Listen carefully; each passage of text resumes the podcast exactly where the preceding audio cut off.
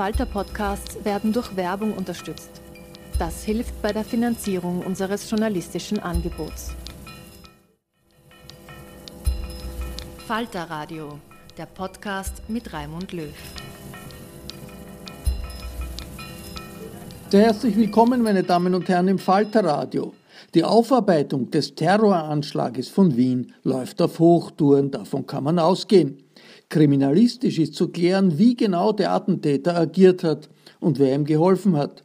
Politisch steht die Frage im Zentrum, welche Zusammenhänge bestehen zwischen Dschihadisten und den Moslembrüdern, die seit Jahrzehnten das konservative Spektrum der islamischen Welt besetzen. Und die Frage ist, gibt es ein Revival des IS? Die Terrormiliz ist militärisch geschlagen in Nordsyrien, aber sie ist nicht verschwunden. Sogar einen neuen sogenannten Kalifen gibt es, der an der Spitze der Organisation steht.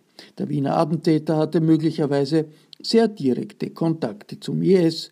Es könnte ein ferngesteuerter Einzeltäter gewesen sein. Im deutschen Sprachraum gibt es kaum jemand, der diese Szene besser kennt als Guido Steinberg, der Islamismusforscher in der Berliner Stiftung für Wissenschaft und Politik. In Österreich kennt sich Gudrun Harrer besonders gut in der islamischen Welt aus, die Nahostexpertin des Standard. Im Bruno Kreisky Forum hat Gudrun Harrer mit Guido Steinberg die Hintergründe des Wiener Attentats besprochen. Es ist eine der besten und nicht unbedingt beruhigendsten Analysen dazu, was alles noch auf uns zukommen könnte, die uns Gudrun Harrer und Guido Steinberg online aus dem Kreisky Forum bieten. Der überraschende Anschlag von letzter Woche, äh, der war zumindest prinzipiell nicht überraschend. Ähm, und zwar ganz einfach deshalb, weil Österreich immer eine starke dschihadistische Szene hatte. Und zwar eine dschihadistische Szene, die schon sehr, sehr früh ausgewirkt hat, aus, ähm, ausgestrahlt hat auf Deutschland. Als hier die ersten dschihadistischen Moscheen entstanden sind und als das erste Material von dschihadistischen Vordenkern ins Deutsche übersetzt wurden, da waren die Österreicher führend unter äh, der Ägide eines damals noch sehr jungen Mannes, den Sie alle kennen, Mohammed Mahmoud, ein ägyptisch-österreichischer Staatsbürger, der dann später der Chef des deutschen oder deutschsprachigen Kontingents beim IS wurde. Aber viel wichtiger, die dschihadistische Szene ist auch in den letzten Jahren stark gewesen. Man konnte das äh, so ein wenig an den Ausreisen nach Syrien ablesen. Etwa 250 Mann, auch einige Frauen, vielleicht noch ein paar mehr. Das war, wenn man das anteilig auf die Bevölkerung gerechnet hat, so etwa äh, das doppelte Kontingent der Deutschen. Und ich glaube, das macht klar, ähm, wie groß die Gefahr immer war. Dazu kommt, in Österreich haben andere Ethnien, Nationalitäten dominiert. In Deutschland waren das vor allem türkischstämmige, ein paar kurdischstämmige, arabischstämmige. In Österreich waren es die Tschetschenen ganz stark vertreten. Tschetschenen heißt in der Regel Kaukasier, da kann auch mal der eine oder andere Dagestaner oder vielleicht auch georgische Staatsbürger darunter gewesen sein. Ähm, dann schon die Bosnier, dann die Albaner. Und äh, diese Gruppierungen waren aus meiner Sicht immer gefährlicher als viele der Gruppierungen hier in Deutschland, weil nun einmal die Kaukasier häufig mit Waffen umgehen können. Das ist traditionell so, weil die Albaner häufig Kontakte auch in die organisierte Kriminalität haben. Nun war der Anschlag, das ist so mein zweiter Punkt, vielleicht doch überraschend, weil es in den letzten Jahren keine Anschläge gegeben hat. Und äh, ich habe mich immer so ein bisschen gewundert, dass äh, Österreich ohne größeren Anschlag auskam, weil, das muss man sagen, Österreich doch äh, einige wichtige Stellschrauben in der Terrorismusbekämpfung gestellt hat. Es wurden zum Beispiel wichtige Prediger wie der Ebu Taymar, ein bosnischsprachiger Prediger aus äh, Serbien, die wurden früh verhaftet. Ähm, und da habe ich die österreichischen Sicherheitsbehörden auch immer bewundert, mit welcher Zielgenauigkeit sie auf die geistigen Brandstifter zugegangen sind. Ich muss aber sagen, dass gleichzeitig die, die Sicherheitsbehörden anschließend auf die Konfrontation nicht gut vorbereitet waren. Nicht etwa, weil sie das Problem nicht gesehen hätten, sondern ganz einfach, weil wichtige Kompetenzen fehlten, wie zum Beispiel Observationsteams, wie, äh, ja, was ja möglicherweise einer der Gründe dafür ist, warum hier der Attentäter nun eben nicht überwacht wurde. Der Überraschend aber auch deshalb, weil der IS in den letzten Jahren doch stark geschwächt war. Der letzte größere Anschlag, bei dem man in Europa, der erfolgreich war und bei dem man in Europa nachweisen konnte, dass es eine Beziehung zum IS gab, also einen Anschlag, bei dem der IS zumindest angeleitet hat, das war der in Barcelona, ich glaube, das war im August 2017. Das ist mehr als drei Jahre her. Und dass seitdem nichts geschehen ist, liegt zum einen an der Arbeit der Sicherheitsbehörden, an der Hilfe ausländischer Partner, vor allem der Amerikaner, aber auch daran, dass der IS äh, im Irak, in Syrien, in Afghanistan, in Libyen massiv bekämpft wurde. In der Folge hat er seine Kontakte zu europäischen Anhängern verloren und konnte keine großen Anschläge mehr organisieren und schaffte es zuletzt noch nicht einmal mehr, Anschläge anzuleiten. Es gab da einige Versuche, die sind allerdings in den letzten Jahren alle gescheitert. Und in den letzten Wochen haben wir sehen können, welche Auswirkungen das gehabt hat. Äh, es sind nämlich Einzeltäter aktiv geworden. Und mir scheint es so, als seien viele dieser potenziellen oder als seien diese Einzeltäter aus zwei Gründen jetzt seit September verstärkt aufgetreten. Zunächst einmal ähm, war das Thema in den Jahren zuvor immer Reise nach Syrien oder eben nicht. Ja, wer zum IS wollte, der hat sich zumindest einmal Gedanken darüber gemacht, wie komme ich denn zu dieser Organisation? Wie schaffe ich es, in die Türkei zu kommen, von dort nach Syrien, mich dem IS anzuschließen? Oder auch nach Afghanistan oder nach Libyen. Seit 2019 ist das nun überhaupt nicht mehr möglich, weil der IS in diesen Ländern nur noch im Untergrund unterwegs ist. Also man braucht schon sehr, sehr gute Kontakte, um jetzt noch zum IS zu kommen aus Österreich oder Deutschland. Und seitdem das so ist, machen sich junge Leute, die sich dem IS anschließen wollen, verstärkt Gedanken über Anschläge hierzulande. Sie haben dann keine Hilfe mehr, müssen also in der Regel als Einzeltäter agieren. Und was es dann noch brauchte, und das ist der zweite Punkt, äh, Punkt war eine Art Fanal, und dieses Fanal hatten wir noch nicht mit dem ersten Anschlag in Paris, Ende September, ausgeführt von einem Pakistaner, äh, Pakistaner anlässlich des, ähm, des Prozesses um, äh, um, die, äh, um, um den Charlie Hebdo-Anschlag von 2015, sondern das war der zweite Anschlag in äh, dem Pariser Vorort Conflans-Saint-Honorine, verübt durch einen Tschetschenen, auch nicht zufällig, ähm, bei dem der Lehrer Samuel Paty ermordet wurde. Und das scheint mir so der Auslöser für die gegenwärtige Welle von dann insgesamt fünf Anschlägen zu sein. Drei davon in Frankreich, einer in Deutschland, einer in Österreich. Alle aber, soweit wir das wissen, bisher Einzeltäter. Und das ist vielleicht die einzig gute Nachricht, äh, die man dem abgewinnen kann, was da in Wien äh, vor einigen Tagen geschehen ist. Was wir sehen, ist nämlich doch ein Indiz der Schwäche. Als der IS stark war, ähm, da mussten in Paris im November 2015 beispielsweise 130 Menschen sterben. Jetzt ist er schwach und die Opferzahlen sind geringer. Aber, und das ist der Wermutstropfen, die äh, Opferzahlen sind höher als bei bisherigen Einzeltäteranschlägen, zumindest von islamistischer Seite. Die Rechtsextremisten, die Nazis waren immer besser äh, in, solchen, in solchen Anschlägen. Jetzt muss man aber eben feststellen, dass auch Einzeltäteranschläge von islamistischer Seite einige Opfer fordern.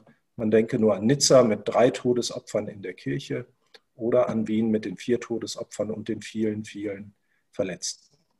Was also tun? Ich glaube, dass äh, Österreich ähm, in der Vergangenheit schon vieles richtig gemacht hat, aber nicht, anscheinend nicht damit gerechnet hat, dass die Dschihadisten sich irgendwann wehren.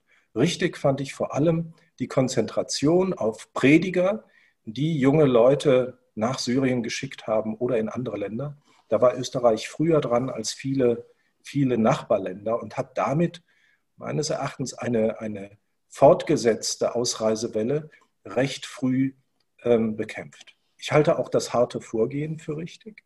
Ich halte, ähm, da, was wir in den letzten, letzten Monaten sehen, das große Problem äh, wird sein, gerade vor dem Hintergrund des Druck, Drucks von rechts, da eine ausgewogene Lösung zu finden. Es geht darum, ähm, Dschihadisten tatsächlich effektiv zu bekämpfen mit allen rechtsstaatlichen Mitteln, die zur Verfügung stehen.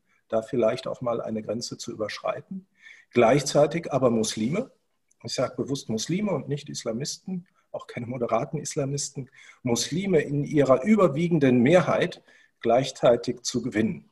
Und äh, diese, ja, diese, dieses Gleichgewicht zu halten, das ist, wird das die große Aufgabe sein äh, für die Franzosen, für die Österreicher und auch für die Deutschen in den nächsten Wochen, Monaten und Jahren. Gudrun? Ich danke dir sehr für diese ersten Worte. Ähm, könntest du uns vielleicht etwas mehr beschreiben, wie muss man sich vorstellen, das Verhältnis von solchen Tätern eben zur Organisation IS, die es ja noch immer gibt, auch wenn es äh, keine territoriale Ausprägung mehr gibt. Ich meine, äh, gerade beim Täter in Wien gibt es schon offene Fragen. Zum Beispiel, wir wissen bis jetzt nicht, hat ihn nicht vielleicht jemand dorthin gebracht.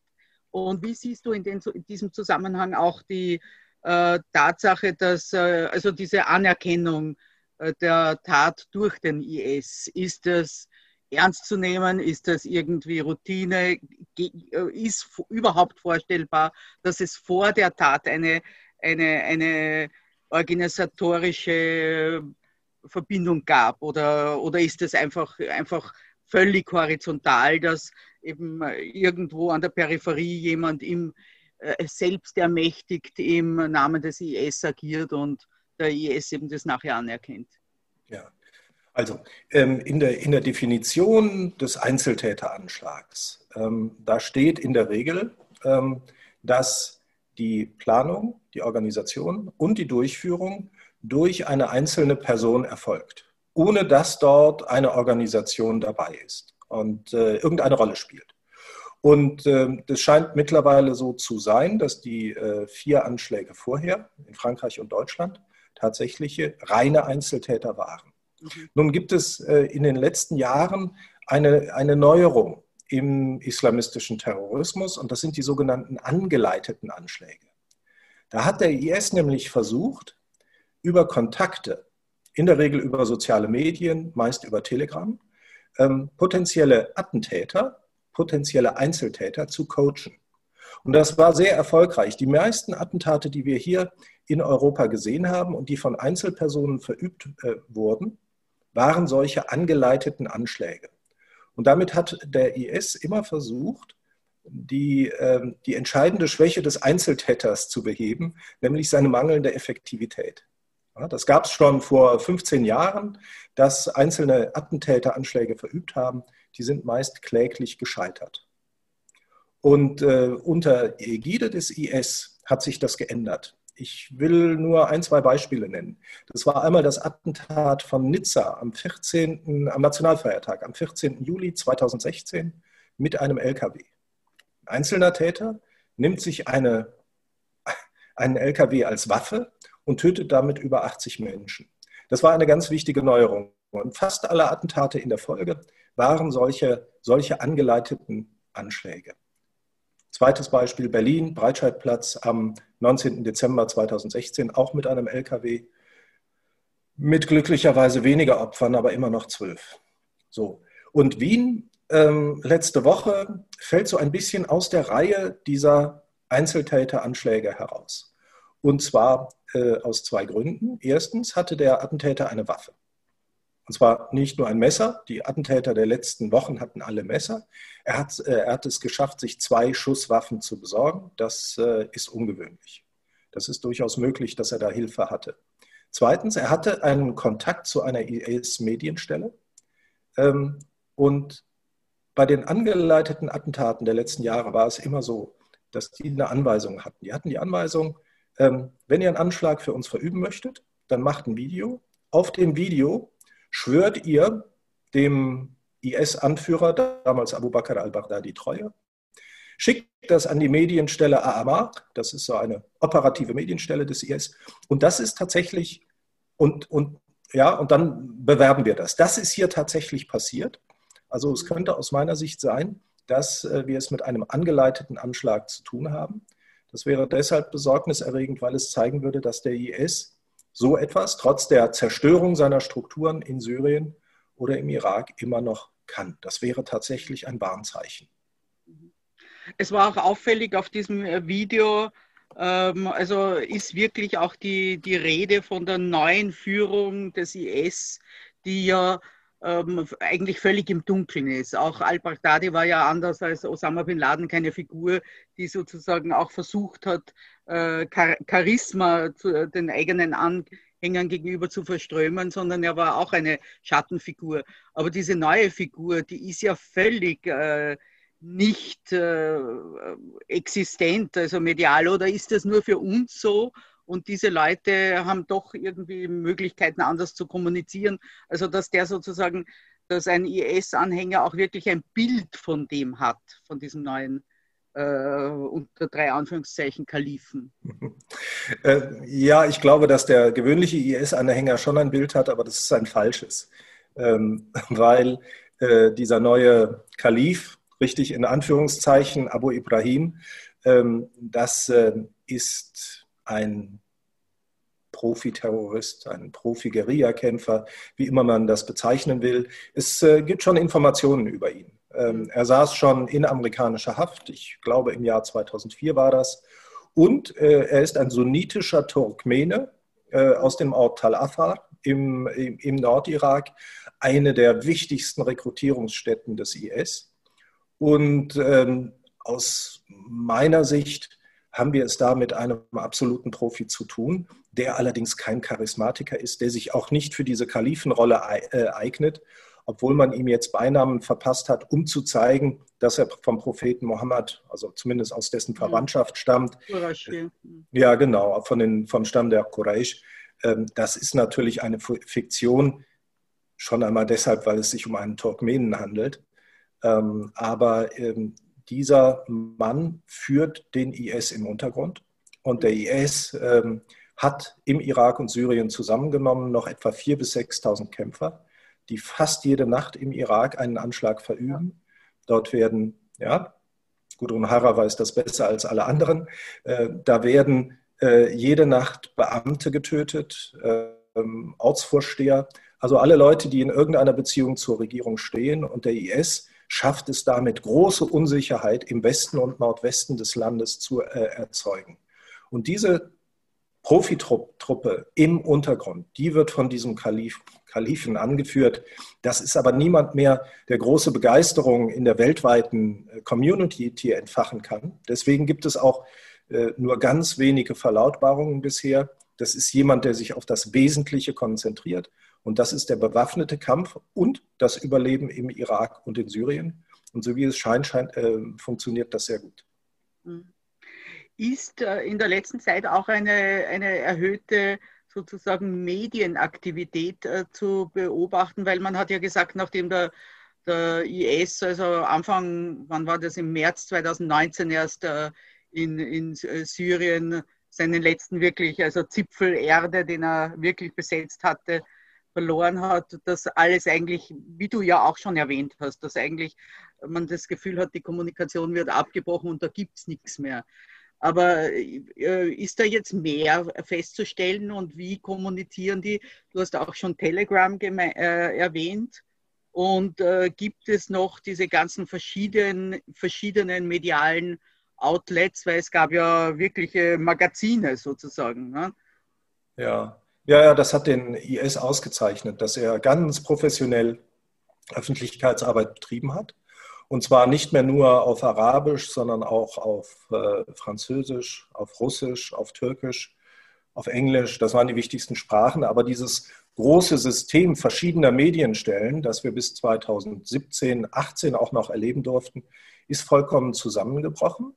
Es gibt heute noch zwei Medienstellen, die ich wahrnehmen kann. Das ist einmal die große alte Medienstelle Al-Furqan. Das war schon die Medienstelle der irakischen Al-Qaida. Die ist verantwortlich für äh, die, ähm, für die, die Audioveröffentlichungen des, äh, der IS-Führung. Und es gibt, wie wir jetzt in Wien gehört haben, irgendeine Stelle, die sich Aamaq nennt, die also für die Bekennungen zu Operationen zuständig ist. Ich äh, muss gestehen, ich kann nicht, äh, nicht bewerten, inwieweit die Öffentlichkeitsarbeit in den letzten Monaten zugenommen hat. Was ich feststellen kann, ist, dass es eine gewisse Frequenz gibt. Ähm, es gibt Verlautbarungen der Führung. die nachweisen, dass diese Organisation noch unterwegs ist. Welche Kommunikationsmittel dafür genutzt werden, muss ich auch gestehen, kann ich nicht so genau sagen. Mein begründeter Eindruck ist, dass es schwierig, dass es unsicherer geworden ist, über Telegram zu kommunizieren.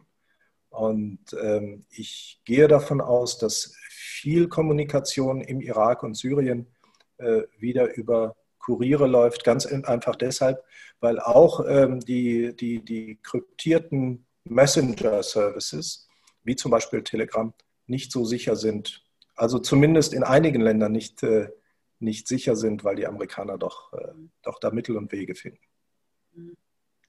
Bleiben wir noch kurz, bevor wir wieder nach Österreich gehen, weil das wird natürlich unsere Zuhörer am meisten interessieren, aber bleiben wir noch kurz auf internationaler Ebene. Was würdest du sagen, was äh, ist jetzt das Ziel dieser, dieser Organisation? Weil es war ja doch ziemlich, also dieses pseudostaatliche Projekt, das war doch ziemlich klar und klar durchgezogen und auch man hat sehr früh äh, verstanden, worum es da geht und, und äh, dieser Pseudostaat. Aber was will jetzt genau diese, diese Organisation? Im Irak und Syrien will die Organisation überleben. Und äh, sie hat allerbeste Voraussetzungen dafür. Die Amerikaner haben sich zumindest bisher zurückgezogen. Es ist durchaus möglich, dass der neue Präsident Biden äh, das wieder etwas zurückfährt. Aber die Lage hat sich dort verbessert. Politische Lösungen für die Probleme dieser beiden Länder gibt es auch nicht. Und äh, die Aktivitäten des IS zeigen, dass er immer noch, immer noch stark ist. Etwas schwieriger ist die Antwort auf diese Frage äh, weltweit. Es gibt immer noch einen starken Ableger in Afghanistan. Mhm. Auch der kämpft um sein Überleben. Der hat gerade sein Rückzugsgebiet bei Nangarhar vor einigen Monaten verloren, ist jetzt etwas weiter im Norden unterwegs, schafft es aber alle paar Wochen wirklich fürchterliche Anschläge in Kabul äh, zu, zu verüben. Er versucht dort auch zu überleben, versucht nachzuweisen, dass er Existenz, äh, existent ist. Und der IS versucht auch seine Anhänger weltweit äh, zu mobilisieren, damit sie solche Attentate wie in Wien oder auch in Paris verüben. Einfach um nachzuweisen, dass er noch da ist und für Furcht zu sorgen. Früher einmal ging es ihm darum, in Europa Bürgerkriege zu provozieren. Dieses äh, große Ziel wird er wahrscheinlich, oder da, es gibt keine Hinweise, dass er dieses große Ziel im Moment tatsächlich verfolgt. Das wird irgendwo in Hinterköpfen noch da sein. Die Anhänger erinnern sich daran, aber er hat keine Möglichkeiten, das in die Tat umzusetzen. Sprich, wir sehen IS-Ableger an mehreren Orten, die ums Überleben kämpfen und die es schaffen zu überleben. Und das ist ein Warnzeichen, weil das eben auch bedeuten kann, dass die äh, in Zukunft wieder erstarken. Die besten Chancen sehe ich tatsächlich im Moment in Afghanistan, mhm. weil die Taliban dort gewinnen. Wiederum äh, mit dem Hinweis, es gibt ja jetzt äh, endlich mal wieder einen akzeptablen amerikanischen Präsidenten. Vielleicht macht er einige Dinge anders. Mhm. Eben weil du es erwähnt hast, glaube ich, sollten wir das wirklich ausführen, weil äh, auch wegen der Situation vorige Woche glaube ich, ist es völlig untergegangen, dieses Attentat in Kabul mit 23 jungen Menschen an der Universität Kabul, also wirklich lauter ganz tolle, hoffnungsfrohe Leute, also ein, ein ganz schreckliches Attentat. Ähm, gibt's, ich meine, das heißt, äh, diese ganzen, also unter Anführungszeichen wieder will er jetzt, diese ganzen ähm, äh, Gebiete, die der IS äh, beackert hat, vom Sinai über seine Dependancen in, in Nordafrika, also natürlich Libyen, aber natürlich auch äh, andere Staaten, also fast überall. Also die gibt es eigentlich alle noch. Ja, äh, die meisten von denen gibt es noch. Von einigen äh, habe ich auch jetzt etwas länger nicht mehr gehört. Aber ich habe mir vor allem angeguckt Irak, Syrien, mhm. Afghanistan. Schwächer ist der IS tatsächlich in Libyen ähm, und auch in der Sahelzone, unter anderem deshalb, weil Al-Qaida dort stärker ist. Aber die Organisation überlebt. Und man muss sich, glaube ich, immer eine Zahl vor Augen führen. Im Jahr 2010 war der IS im Irak fast geschlagen. Und er existierte damals nur im Irak. Und er hatte damals so etwa 700, vielleicht ein paar mehr Kämpfer. Vier Jahre später, äh, nachdem die Amerikaner abgezogen waren, nachdem die Regierung die Sunniten im politischen System des Landes an den Rand gedrückt hat, massiv verfolgt hat, hatte der IS fast 40.000 Kämpfer, vier Jahre später. Heute sprechen wir alleine für Irak und Syrien zusammengenommen von zwischen 4.000 und 6.000 Mann. Und Anhänger weltweit. Die Organisation hat 2014 bis 2017 Zehntausende rekrutiert. Und ähm, das ist einfach ein Pfund, mit dem, mit dem der IS wuchern kann. Er weiß im Moment nicht, wie er viele dieser Leute erreichen soll. Viele sind im Gefängnis, in Lagern, auf der Flucht. Aber die meisten sind noch da. Und äh, das wird uns über Jahre hinaus beschäftigen. Gibt es irgendeine Möglichkeit, das in, in Europa einzuschätzen? Weil die böse Überraschung war ja äh, auch bei unserem Täter in Wien, dass das nicht nur ein, ein Niederösterreicher, also ein in Österreich geborener Mensch war, sondern dass der auch durchaus ein Programm durchlaufen hat. Er wurde nie als äh, deradikalisiert erklärt, aber er war sozusagen im System, er war erfasst. Äh, wie siehst du das? Ist das jemand, der dann irgendwie ähm, mehr oder weniger spontan auf das, was du gesagt hast, diese, dieses Fanal, das von äh, Frankreich aus auch mit dieser Diskussion, mit dieser neuen Diskussion über die Prophetenkarikaturen ausging, aufwacht? Oder ist das jemand, der sich eben wirklich schafft, sich lange, monatelange, jahrelang unter Umständen zu ähm, verstellen und was sagt das über andere aus? Also ähm, über die Radikalisierungsprogramme und, und über überhaupt die Rehabilitierung von solchen Leuten? Ja, also zunächst einmal die äh, Deradikalisierungsprogramme sollte man tatsächlich ähm, auf das beschränken, was, was sie können, nämlich ähm, ja, zu versuchen, Angebote zu machen an ehemalige Dschihadisten und zu schauen, ob es da Möglichkeiten gibt, sie zurück in ein, ein, in ein neues Leben zu führen.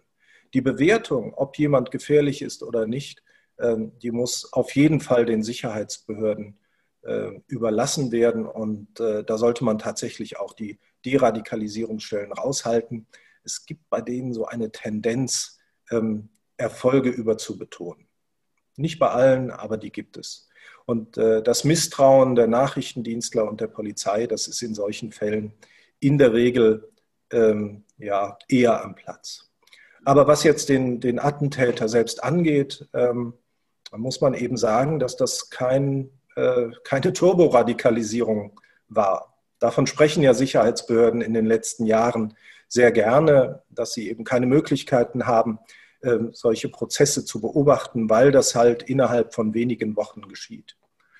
Ähm, ich sehe das in der Regel ganz skeptisch und hier in dem Fall sehen wir ja auch, dass sich äh, das vielleicht nicht das Attentat, aber doch äh, diese, diese Verfestigung von dschihadistischem Gedankengut, die hat sich doch äh, über Jahre hinweg angedeutet. Schon 2018 ist der junge Mann ähm, in der Türkei aufgegriffen worden, weil er sich zum IS begeben wollte. Und allein dieses Datum ist schon ein Warnzeichen. Wer 2018 noch versucht hat, zum, zum IS zu gehen. Der wusste ganz genau, dass die Organisation unter Druck war, dass äh, die Wahrscheinlichkeit, dass man dort das Leben oder die Freiheit verliert, sehr hoch war.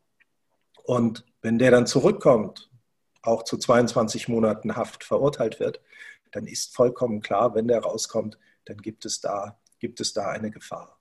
Und das ist das, ich glaube, das ist auch der, der Unterschied zwischen dem Anschlag in Wien und den Anschlägen in Paris, ähm, der, der mir überhaupt nicht gefällt. Äh, in Frankreich, zumindest soweit ich das weiß, waren die Attentäter vorher nicht bekannt. Das mhm. ist ungeheuer schwierig für die Sicherheitsbehörden, ähm, einen solchen Attentäter dann herauszufischen, gerade wenn er sich, wenn er dann mit Küchenmessern agiert. In Wien war eigentlich alles klar. Ja, der stand der stand selbst in Anklageschriften in anderen Verfahren. Der Name war bekannt, äh, die Karriere war bekannt, die Moschee, in der er war, war äh, bekannt. Es ist ja äh, mittlerweile, glaube ich, auch pressebekannt, dass der Prediger in der Hasnerstraße in der Milad Ibrahim Moschee auch schon zu fünf Jahren Haft verurteilt wurde, gerade wegen solcher Vergehen. Und dann darf so etwas natürlich nicht passieren. Mhm. Und das ist, äh, es ist eine Konstante. Österreich kennt das noch nicht. Hier in Deutschland ist das oft so. ähm, die Attentäter, Anis Amri in Berlin war das beste Beispiel, die Attentäter, die Anschläge verüben, sind häufig vorher den Sicherheitsbehörden bekannt. Das äh, akzeptiert die Bevölkerung natürlich nicht, dass so etwas passiert. Wir haben einen sehr interessanten Beitrag, auch von jemandem, äh, den wir beide zumindest kennen, von Clarisse Pastori. Hallo Clarisse. Äh, und sie schreibt, sie macht uns darauf aufmerksam, dass der IS auch äh, abwartet und an der Freilassung der ähm, Gefangenen, also dieser in Lagern eben in Nordsyrien äh, sitzenden Gefangenen arbeitet. Äh, man hört ja auch immer wieder von, äh, dass die Leute entkommen und so weiter und was man auch immer wieder hört, äh, dass äh, dort äh, überhaupt keine Rede davon ist, dass sich irgendjemand deradikalisiert oder ich meine, einzelne Personen wird schon geben, die irgendwie bereuen und sehen, dass sie da in eine Sackgasse gerannt sind. Aber dass sozusagen die Loyalität zu dieser Organisation bei einem großen Teil dieser Leute, die dort festsitzen, völlig intakt ist. Ich meine, wie ist sowas möglich und, und wie siehst du das? Haben wir da wirklich auch äh, zehntausende Leute, die äh, ganz plötzlich wieder äh, über uns kommen können. Man davon abgesehen, dass natürlich schon viele Frauen und Kinder äh, dort sind. Das sind nicht lauter äh, Männer, die jetzt irgendwie sofort losschlagen werden. Ne? Ja, ja, das ist richtig. Das ist natürlich nochmal ein, ein, ein großes Teilproblem, das auch von den Europäern mit verursacht wurde. Ich weiß nicht, ob alle äh, Zuschauer und Zuhörer das Problem kennen. Ähm, es gibt noch äh, viele IS-Mitglieder, die in Syrien inhaftiert sind. Und zwar in Gefängnissen und Lagern, die kontrolliert werden von den syrischen Volksverteidigungskräften. Das ist aus meiner Sicht nichts anderes als ein Ableger der PKK. Die haben aber ähm, mit, mit ordentlicher amerikanischer Hilfe uns den IS in Syrien vom Hals geschaffen. So. Und äh, da sitzen jetzt noch so etwa 11.000 Kämpfer das ist nicht mehr die ganz aktuelle Zahl, das ist die letzte Zahl von vor einigen Monaten. Davon 2000 aus dem Ausland und davon so etwa 800 aus dem westlichen Ausland. Dazu kommen Familienangehörige, Kinder. Ich weiß nicht, wie viele Österreicher dort sitzen. Also an Deutschen sind es so etwa 25 bis 30 äh, Männer, nochmal 70, 80, 90 Frauen und dann über 100 Kinder. Und das ist tatsächlich der größte Rekrutierungspool, den der IS weltweit hat.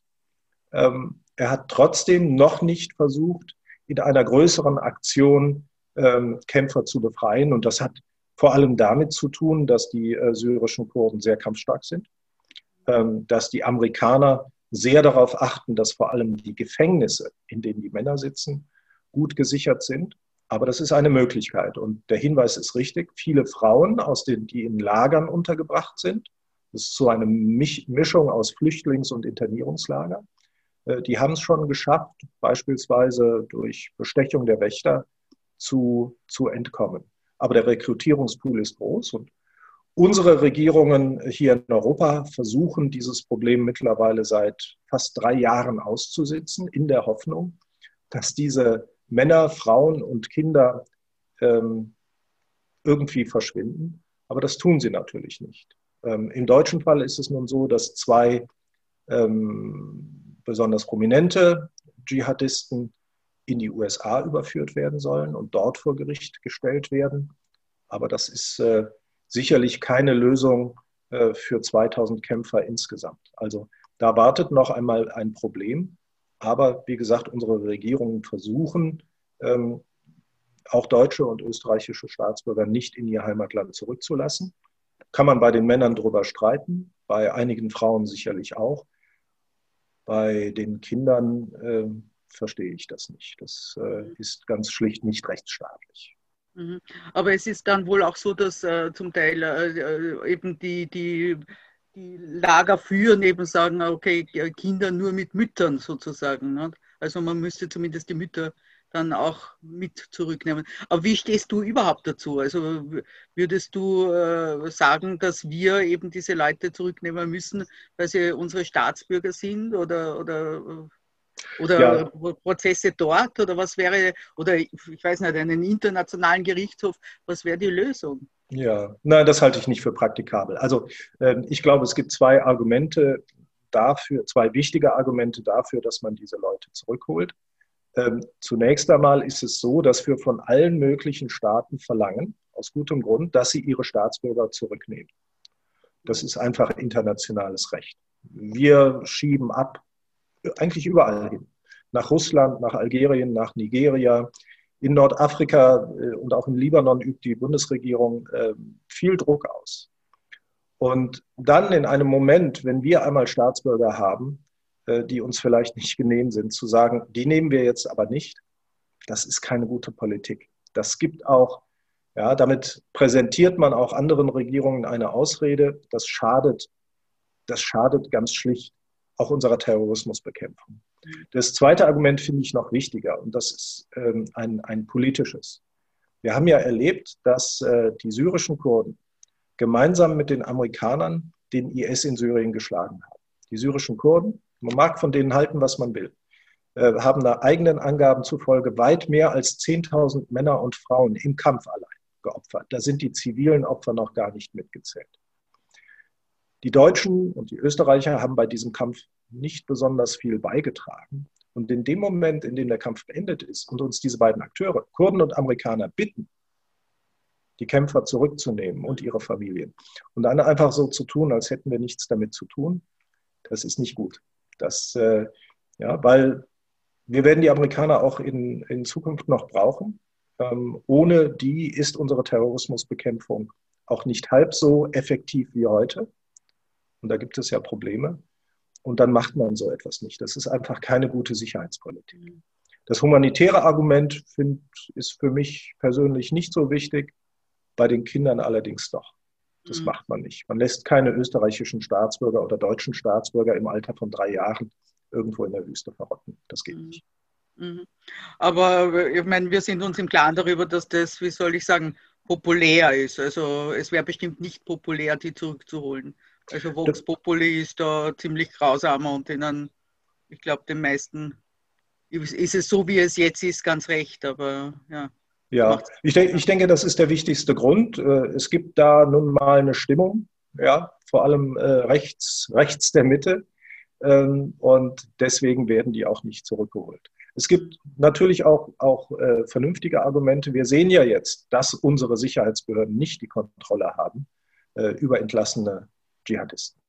Ja, das wäre sicherlich zu lösen. Trotzdem, ich halte es insgesamt für schlechte Sicherheitspolitik. Mhm. Also selbst die Kurden, vielleicht brauchen wir sie nochmal. Das nächste Mal werden die uns nicht mehr helfen. Zumindest nicht uneigennützig. Clarisse macht auch noch eine sehr interessante Anmerkung. Sie behauptet nämlich, Frauen sind radikaler als Männer. Äh, die zweite, der zweite Teil ist auch interessant, nämlich äh, nicht nur die Fragen der Gefangenen, sondern überhaupt auch der also internen Flüchtlinge. Und äh, ich meine, wir müssen uns ja im Klaren sein, dass da besonders im Irak sehr viele Leute dabei sind, die sehr wohl den IS unterstützt haben. Aber zur ersten Frage. Ich meine, du hast äh, als Gutachter viel gesehen und gehört und viele Leute kennengelernt. Kannst du das bestätigen, dass die Radikalisierung genderabhängig ist? Oder, und wieso wäre das dann so? Ich meine, was hat eine was hat eine Frau vom, vom IS, was hat eine, findet eine Frau im IS?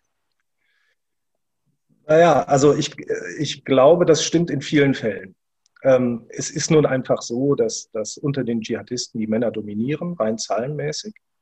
Ähm, aber äh, die Frauen sind häufig höchst, höchst radikal ähm, und häufig auch intelligenter als ihre Männer.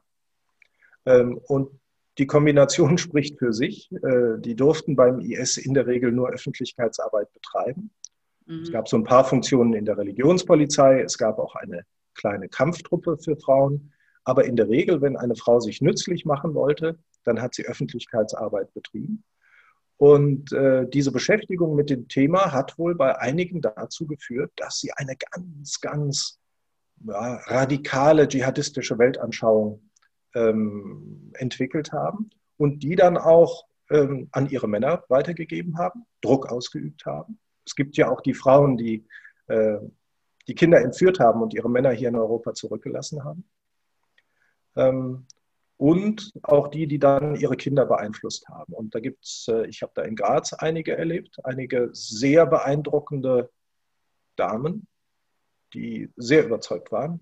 Und in Deutschland haben jetzt die Prozesse gegen Frauen im Jahr 2019 angefangen. Auch da gibt es einige Beispiele. Also die These, glaube ich, mhm. stimmt.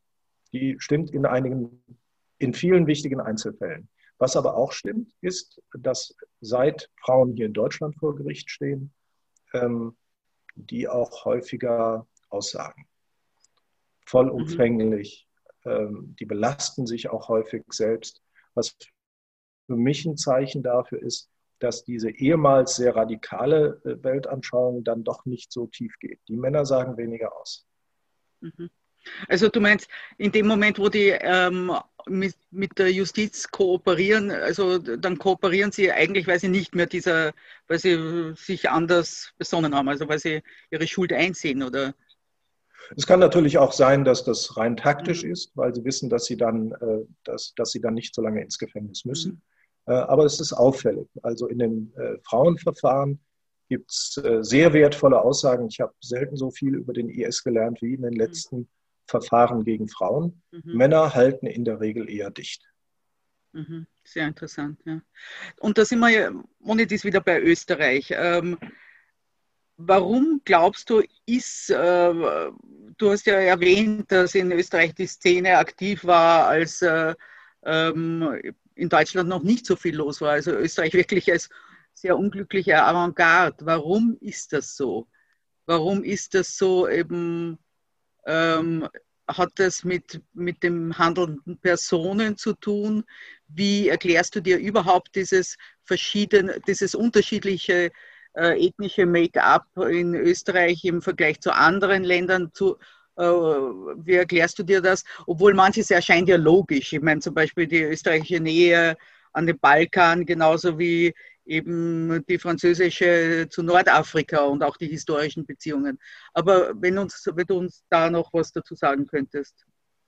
Ja, also die, die Entstehungsgeschichte, die ist tatsächlich äh, aus meiner Sicht noch nicht hinreichend geklärt. Es ist aber deutlich, dass in den frühen Jahren, also Ende der 90er Jahre, Anfang der 2000er Jahre, so wie fast überall arabischsprachige Dschihadisten dominieren.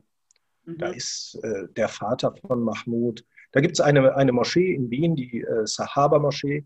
Die gibt es heute nicht mehr. Das ist so eine Art Knotenpunkt. Alle, alle die heute eine Rolle, Rolle spielen oder in den letzten Jahren gespielt haben, die waren rund um diese, diese Moschee präsent, teils schon Ende der 90er Jahre. Und es gibt dann eine ganze Gruppe von jungen Männern. Ähm, dazu gehört der Mohammed Mahmoud, dazu gehört der Ebu Mohammed, das ist der, der Imam hier unseres Attentäters. Dazu gehört auch eine, eine andere Person, Al-Afrani, äh, Abu Hamza Al-Afrani, das, äh, das ist ein, ein Afghane und noch ein paar andere. Die äh, begeben sich damals daran, ganz wichtige dschihadistische Schriften zu übersetzen und dieses Gedankengut dann auch im Deutschen weiter zu verbreiten, im Deutschen und im Bosnischen. Und das scheint mir der Auslöser zu sein. Diese Sahaba-Moschee, die hat sich dann in verschiedene Gruppen aufgespalten. Da gibt es dann auch verschiedene dschihadistische Schulen, die entstehen. Und in Wien so viele verschiedene wie sonst nirgendwo. Und das zeichnet Österreich aus. Diese vielen jungen Prediger, die auf Arabisch, auf Deutsch und auf Bosnisch, das ist das, was ich, was ich nachvollziehen kann, später dann auch ein bisschen auf Türkisch, diese Ideen verbreiten. Und in dem Moment, als diese als äh, wichtige Schriften eines ganz bestimmten Gelehrten, der nennt sich Abu Muhammad al-Maqdisi, den gibt es immer noch, das ist der große Gelehrte des Dschihadismus. In dem Moment, als diese Maqdisi-Schriften auf Deutsch vorliegen, kann man sehen, dass im gesamten deutschsprachigen Raum sich junge Leute anschließen. Und da sind eben die Aktivitäten von Mahmoud und einigen Übersetzern, die sind ganz, ganz wichtig. Und ab dem Moment sieht man dann auch, dass in Österreich diejenigen, die eben kein Arabisch können, sich diesen Gruppierungen anschließen. Das dauert allerdings noch eine Weile, ganz einfach deshalb, weil viele dieser Prediger damals sehr jung sind. Einige sind älter, die sind nicht mehr so einflussreich, viele sind sehr jung. Die gehen dann erstmal studieren. Der Abu Muhammad zum Beispiel, der geht nach Medina, das versuchen die meisten. die gehen dort an die Islamische Uni, lernen Arabisch, lernen die Inhalte des Salafismus und bringen die dann zurück. Und deswegen dauert es in Österreich noch einige Jahre. Aber so seit 2012, 2013 hat Österreich aus meiner Sicht die viel interessant, die intellektuell viel interessantere dschihadistische Szene und schafft es dann auch sehr schnell, ganz viele junge Leute zu gewinnen und nach, und nach Syrien zu schicken. Wiederum zu unterschiedlichen Organisationen. Die einzigen, die ich da noch nicht so ganz verordnen kann, verorten kann, das sind die Tschetschenen. Ich weiß nicht, warum genau die dazukommen. Das weiß ich in Deutschland mittlerweile, aber äh, in Österreich nicht. Aber die Bosnier, die deutschen Konvertiten, die Araber, die Türken, die sind alle äh, ein Ergebnis dieser, dieser Radikalisierung, ausgehend von der Sahaba-Moschee in Wien. Mhm, mhm. Ich danke dir sehr. Wir, äh, es trudeln ein bisschen ein paar Fragen ein. Eine geht dann äh, jetzt äh, schon ziemlich konkret äh, zur österreichischen Situation äh, und äh, dem, was in den letzten zwei Tagen passiert ist. Ich möchte eine andere vorziehen, weil sie eben ein bisschen theoretischer ist, nämlich die Frage ähm, dieser Pannen, die wir ja immer wieder sehen. Also auch unbestreitbar ist eine in Österreich passiert, nämlich dass sehr wohl eben Österreich Vorwarnungen bekommen hat, dass der, dieser Typ eben in der Slowakei Waffen kaufen äh, wollte und dass das irgendwo hängen geblieben ist. Und diese Pannen zwischen, hier steht zwischen Geheimdiensten in dieser Frage, ich würde sagen zwischen Behörden generell gibt es ja immer wieder. Also dass eben trotz Infos äh, eben bei einem der Dienste in einem anderen Land der, dann der Anschlag doch möglich ist. Ähm, ist das ein generelles, strukturelles Problem? Was kannst du da was dazu sagen? Wie, wie funktioniert diese behördliche oder geheimdienstliche Zusammenarbeit? Ähm, ich meine, in Noten, gut oder schlecht, so ungefähr. Wir erwarten jetzt nicht von dir, dass du uns ähm, Details lieferst, wie sowas geht. Ja, also äh, das ist ganz, ganz unterschiedlich. Und äh, ich habe immer eine, eine die, die praktische Erfahrung gemacht, äh, dass der Austausch dort besonders gut funktioniert, äh, wo es äh, keine kulturellen Grenzen gibt. Also ähm, zwischen den Amerikanern und den Deutschen. Ja, das geht ganz gut. Ja, mhm. Schon allein wegen der Sprache. Zwischen den Franzosen und den Deutschen, oh, das ist schon wieder ein Problem. Ne? Wer spricht bei uns Französisch? Und wer will auf französischer Seite Deutsch sprechen? Das sind oft wirklich ganz banale Dinge. Ähm, die Zusammenarbeit ist in den letzten Jahren enorm ausgebaut worden. Ähm, ich lese ständig über äh, Kooperationen zwischen Deutschen und Österreichern. Das ist überhaupt kein Problem. Das Problem hier war ja aus meiner Sicht gar nicht die, die Zusammenarbeit. Die Slowaken äh, haben ja geliefert, mhm. die, Informa die Information. Und dass, äh, dass dann Behörden nicht in der Lage sind, äh, das zu verarbeiten und die, die richtigen Schlussfolgerungen zu ziehen, mhm. die ja auf der Hand liegen, das ist natürlich unverzeihlich. Das mhm. Problem, das ich nur sehe, ich kenne, ich kenne nun den Ablauf nicht. Ich kenne den nur, wie er aus der Presse bekannt ist. Ähm, ich weiß, dass die österreichischen Behörden ähm, große Probleme haben, vor allem die, die, die, nachrichtendienstlichen Teile, große Probleme haben, eine Observation zu bekommen. Mhm. Ähm, wenn es daran gelegen hat, dann ist das etwas, was die Politik lösen muss. Also ich äh, tue mich etwas schwer damit, äh, ja, äh, auf dem LVT Wien jetzt rumzuhacken. Ich bin mir nicht sicher, ob der Fehler da liegt. Mhm. Ähm, sondern wenn halt Observationen nicht in der nötigen Zahl möglich sind, dann riskiert man einfach, dass gefährliche Leute auf der Straße sind. Das liegt nicht in der Verantwortung äh, der Sicherheitsbehörden, sondern das liegt in der Verantwortung der Politik. Mhm. Ich möchte jetzt eben diesen Schritt machen zu den Geschehnissen von diesem Montag. Also wir wurden alle überrascht äh, von dieser groß angelegten Aktion, die wirklich also mit einer unglaublichen Härte und Schärfe durchgezogen wurde. Also wirklich, es hat nach Terrorismusbekämpfung ausgesehen. Äh, ich glaube nicht, dass man schon genau weiß, was eigentlich unter dem Strich dabei rauskommt. Also es wurden äh, sozusagen Razzien gegen Personen gemacht, die, von denen vermutet wird, dass sie im Dunstkreis der Muslimbrüderschaft äh, sind oder mit Muslimbrüdern kooperieren. was natürlich auch bedeuten kann, eben äh, Terrorfinanzierung, was auch immer. Also da, es, äh, wie soll ich sagen, es, äh, im ersten Moment sah es fast für mich wie ein kleiner Widerspruch an, aus. Also eine Woche früher haben wir einen Anschlag eines IS-Mannes und am Montag danach schicken wir Hundertschaften gegen Muslimbrüder. Und das ist äh, bei uns in Österreich, du hast das natürlich mitgekriegt, wird äh, das, was als politisches Schlagwort, also der politische Islam genannt wird, äh, einfach mit der Muslimbruderschaft äh, identifiziert. Ja? Und das wird äh, für besonders gefährlich gehalten, eben ähm, mit dem mit der Behauptung, dass das wirklich Leute sind, die sich eben ganz bewusst verbergen und die besonders schwer zu erkennen sind. Jetzt in Klammer, den Salafisten erkennt man leichter. Äh, und äh, dass da eine Aktion jetzt äh, sehr wichtig und notwendig ist. Also bitte nicht mich misszuverstehen. Also ich, ich bin ja unbedingt für, für Härte und Aufklärung und jetzt und auch natürlich ähm, für das Bewusstsein, dass, wir, dass es Probleme gibt. Ne? Aber ähm, es war eben nicht ganz äh, ersichtlich, gegen was und wen sich das richtet. Wir werden das bestimmt in der Zukunft erfahren, hoffentlich bald. Also ich hoffe, wir sind gut genug ausgestattet, um das ganze Material, das wir da bekommen haben, auch wirklich auszuwerten und, und, und zu bearbeiten.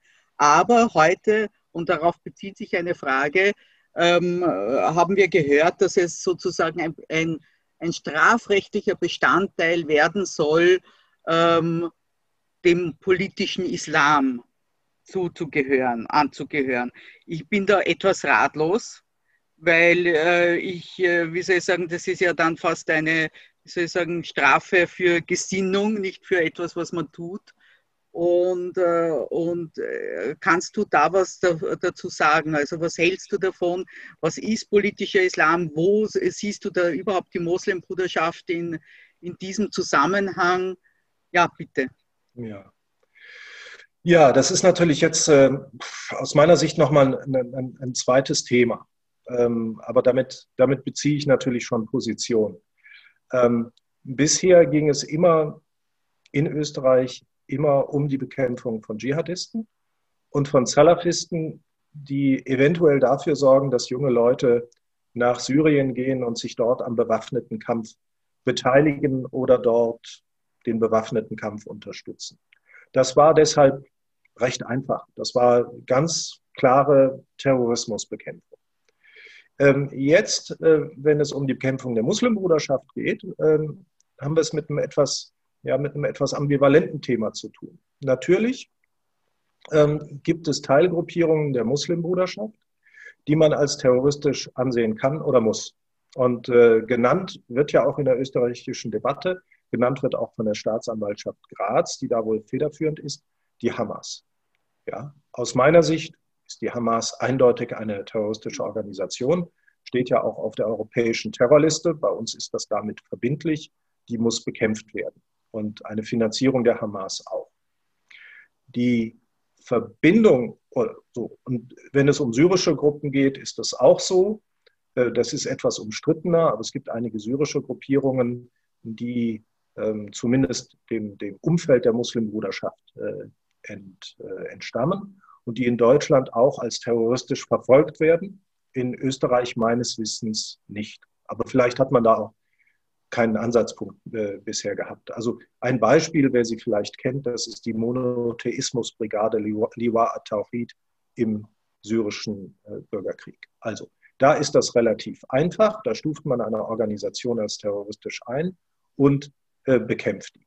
Wenn jetzt bei den Durchsuchungen, ähm, am Montag war es, also jetzt vor zwei ja. Tagen, ja, wenn bei den Durchsuchungen Material gefunden wird, das auf die Unterstützung der Hamas oder syrischer Gruppierungen hinweist, ähm, habe ich da natürlich überhaupt keine Einwände. Bei der Bekämpfung der Moslembruderschaft insgesamt aber, also beispielsweise des ägyptischen Flügels, der ja den Hauptteil ausmacht und der auch in Wien unter anderem mit Moscheen äh, vertreten ist, da ist äh, das Ganze schon etwas weniger eindeutig. Aus meiner Sicht ist die Moslembruderschaft keine terroristische Organisation, sondern ähm, eine extremistische Organisation, bei der man entscheiden muss und entscheiden, äh, entscheiden kann und entscheiden muss ab einem bestimmten Zeitpunkt, ob man die bekämpft. Ich habe durchaus Sympathien dafür, die Muslimbruderschaft äh, politisch zu bekämpfen. Vor allem, weil sich doch abzeichnet, dass unter dem Einfluss der Türkei, ja, die mit dem Präsidenten Erdogan so eine Art Meinungsführerschaft im politischen Islam weltweit anstrebt, ähm, da der Staat Kontrolle verliert. In Österreich, aber auch in Deutschland. Aber wiederum, das ist aus meiner Sicht eine Frage der politischen Bekämpfung. Die, die Vermengung von Terrorismusbekämpfung mit der Bekämpfung von Extremisten, die ist gefährlich ja, oder die ist zumindest problematisch, weil ich kann mir nicht, ich kann mir tatsächlich nicht vorstellen, wie ein Land wie Österreich, das schon solche Probleme hat mit der Bekämpfung von einzelnen Terroristen, wie ein solches Land überhaupt die Ressourcen aufbringt, eine Bewegung zu bekämpfen, die eben dann doch größer ist als diese 70 Personen. Wir haben es, ich kenne die österreichischen Zahlen nicht genau, ich nehme mal an, aber dass wir bei einer weiten Definition der Muslimbruderschaft auch auf wenige 10.000 kommen. Mhm. Und ähm, ich bin da sehr gespannt äh, darauf, wie die österreichische Regierung das machen will. Wie gesagt, ich habe ein paar Sympathien dafür. Ich bin nur eher dafür, diese beiden Dinge zu trennen. Also die Terroristen ganz klar als Terroristen zu bekämpfen und die Extremisten mit politischen Mitteln anzugehen. Ja. Und da kann ich mir durchaus Moscheeschließungen und solche Dinge äh, vorstellen, je nachdem, um welche Vorwürfe es sich handelt. Mhm. Ja, ich, ich, sehe auch eine äh, gewisse Problematik darin. Ich meine, du erwähnst natürlich ganz klar, also Finanzierung von Hamas. Das ist ja ganz klar. Ne? Aber zum Beispiel, wenn eine, eine Organisation sammelt, um, um Familien von Leuten zu, die, zu unterstützen, die in ähm, Ägypten im Gefängnis sind. Also das ist zum Beispiel, zum Beispiel die große Frage, ähm, selbst wenn die, diese Leute, die dann im Gefängnis sind in Ägypten, Muslimbrüder sind, ist das Unterstützung äh, von Terrorismus oder nicht? Also ich glaube, da kommen irre Probleme auf unsere Ermittler zu und natürlich auch auf den äh, Gesetzgeber, wenn er wirklich einen Tatbestand politischer Islam schaffen will. Ja, und, äh, und für die Justiz. Auch da äh, in diesem humanitären Bereich, da gibt es Organisationen, bei denen ist das ganz, ganz deutlich. Ich habe so ein Beispiel im Kopf, das ist, äh, es gab so ein Waisenkinderprojekt der Hisbollah hier in Deutschland, da konnte man sehr genau nachweisen, äh, dass dieses Geld an die Organisation geflossen ist. Ähm, das ist dann auch verboten worden. Ähm, und ich gehe davon aus, dass das dann auch hier so abläuft. Aber das ist natürlich sehr schwierig. Da braucht man zunächst einmal äh, eine gute Ausstattung in den Behörden. Mhm. Also ähm, viele Leute, die sprachkundig sind, die landeskundig sind und dann eben schauen können, was das denn bedeutet, wenn an irgendwelche Gefängnisse in Ägypten Geld geht. Dann braucht man die Sachverständigen vor Gericht. Auch von denen gibt es nicht so viele. Die haben auch nicht so viel Zeit. Ähm, also ich befürchte, das ist ein sehr, sehr dickes Brett, das da gebohrt äh, wird. Aber wie gesagt, wenn bei den Durchsuchungen auch nur rauskommt, ich glaube, es ging um 70 Personen, dass äh, ein ordentlicher Teil die Hamas unterstützt hat, kann ich damit gut leben. Mhm. Äh, wenn es eher in die Richtung geht, naja, da wurden Zahlungen an irgendwelche Gefangenen in Ägypten geleistet, da müsste man sich dann noch anschauen, wer das ist. Aber ich mhm. halte nun Zahlungen an, an Privatpersonen in ägyptischen Gefängnissen nicht für das große Problem. Mhm. Je nachdem, wer es ist. Ja, freilich, ja. Ich habe da zwei äh, Fragen, also eigentlich Verständnisfragen. Die erste ist einfach, du warst akustisch nicht sehr gut zu verstehen, wie du über die tschetschenischen Gruppen in Österreich gesprochen hast. Oh. Und wirst gebeten, das noch einmal kurz zu wiederholen. Äh, ich habe mehrfach über die Tschetschenen gesprochen, ne? Ja, ich weiß jetzt auch nicht, welche, okay. welche, welche Stelle gemeint ist. Sag Gut. halt einfach noch einen ja. Satz dazu. Ja, nee, dann nutze ich, nutze ich das nochmal zu, zu zwei, drei etwas genau. systematischeren genau. Sätzen. Ähm, es, ist, es wird ab 2012 schon deutlich, ähm, dass Tschetschenen unter den österreichischen Dschihadisten stark sind und vor allem deshalb, äh, weil damals schon die ersten Tschetschenen nach Syrien ausreisen und sich dort auch tschetschenischen Dschihadistengruppen anschließen. Es gibt äh, insgesamt ähm, mindestens fünf tschetschenische dschihadistische Gruppierungen, die im syrischen Bürgerkrieg kämpfen. Und es ist auffällig, dass dann 2013, 2014 so etwa die Hälfte aller Ausreisen aus Österreich Tschetschenen im weitesten Sinne sind. Also in der Regel bezeichnet man die Kämpfer aus dem Kaukasus so, die russischsprachig sind. Und äh, das ist ganz auffällig. Und das war aus meiner Sicht auch immer ein Indiz dafür, wie groß die Gefahr in Österreich ist. Ganz einfach deshalb, weil viele von denen extrem gewaltbereit sind, viele äh, auch in dieser Kampfsportszene unterwegs sind, über die wir, glaube ich, auch jetzt ein bisschen was gehört haben. Stichwort Wintertour, äh, aber auch in Österreich. Und natürlich viele von denen in Syrien bei den schlimmsten Gruppierungen überhaupt waren. Mhm. Und äh, da gibt es durchaus, es gibt sogar einen, äh, einen der absoluten IS-Top-Planer, ähm, der jahrelang in Österreich lebte und dann darüber gegangen ist. Ähm, also das war immer ein Indiz dafür, dass die österreichische Szene äh, gefährlicher ist, mit vielleicht der einen Einschränkung, dass nämlich viele von den Tschetschenen getötet wurden. Mhm. Die waren so eine Art Avantgarde äh, des IS in der Schlacht, äh, unter anderem in Kobani und viele von denen sind dabei umgekommen, muss man fast sagen, zum Glück, weil die äh, tatsächlich bis heute noch ungeheuer gefährlich sind. Wir werden es in den nächsten Jahren vermehrt mit Kaukasiern und mit zentrale Asiaten im internationalen Terrorismus zu tun bekommen. Mhm. Das ist, äh, da ist Österreich aus meiner Sicht besonders gefährdet. Mhm. Erinnere ich mich richtig, äh, ähm, haben Tschetschenien nicht zum Teil auch sogar die IS-Führung, also nicht den Kalifen, aber, aber die Führung, also sozusagen einen Führungsanspruch innerhalb dieser äh, Organisation erhoben, also dass die einfach wahnsinnig stark waren und auch unter sich geblieben sind und da eben einfach eine, eine, eine Elite, eine IS-Elite gebildet haben. Ja, die galten als die militärische Elite des IS. Mhm. Und zwar äh, kann man das ablesen an zwei, ähm, an zwei Dingen. Das ist einmal der langjährige Militärchef der Organisation. Das war ein Abu Omar mit einem langen roten Bart. Daran erkennt mhm. man ihn. Ähm, der ist 2016 getötet worden. Das war wirklich, das war der Militärchef des IS, wahrscheinlich sogar insgesamt. Mhm. Und zweitens hat der IS seine Truppen aufgeteilt in so einige Truppenteile, die in den Provinzen geblieben sind und andere, die eine Elitefunktion hatten, die also rumgeschickt wurden von Schlacht zu Schlacht. Und da waren die wichtigsten mhm. ähm, tschetschenische Gruppierungen. Ganz einfach deshalb, weil die besonders gut ausgebildet waren, teils auch schon Kampferfahrung aus dem Kaukasus mitgebracht haben, teils Erfahrungen mit Waffen hatten aus der organisierten Kriminalität. Und all das wirkt natürlich auf die Bewertung der Szene in Österreich ein. Mhm. Danke dir. Die Zeit läuft und äh, wir haben noch einige Fragen abzuarbeiten. So meldet sich meine liebe Kollegin Petra Stuiber auch und äh, frag noch einmal nach. Äh, du, du, sagst also in Österreich, äh, wir haben sehr früh damit begonnen, 2012, 2013 und ob, wie da deine Einschätzung ist, ob wir da, äh, ob die Österreicher was verschlafen haben, ob der österreichische Geheimdienst das nicht gewusst hat. Aber wenn ich mich erinnere, hast du ja eigentlich eingangs gesagt, dass die Österreicher sehr schnell und sehr prompt reagiert haben.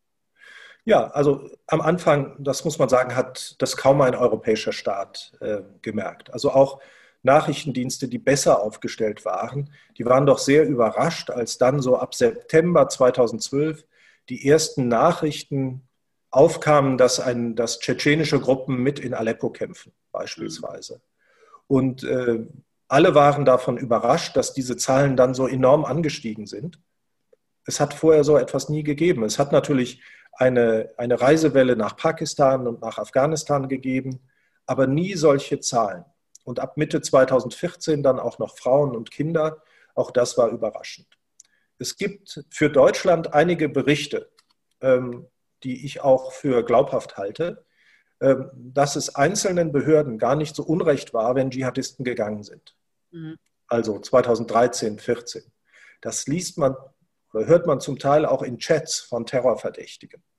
Und mir scheint das auch so ein bisschen zur, zur Mentalität von vielen Polizisten zu passen. Die sind froh, wenn das Problem in Syrien ist und nicht irgendwo, naja, in Berlin-Neukölln. Ja. Das scheint mir aber keine Politik gewesen zu sein. Also ich kenne kein Land, wo das Politik war. Und Österreich hat aus meiner Sicht recht früh reagiert, indem sie gesagt haben, wir nehmen uns natürlich auch die einzelnen, äh, die, die, die Ausreisenden vor, wenn die denn zurückkommen.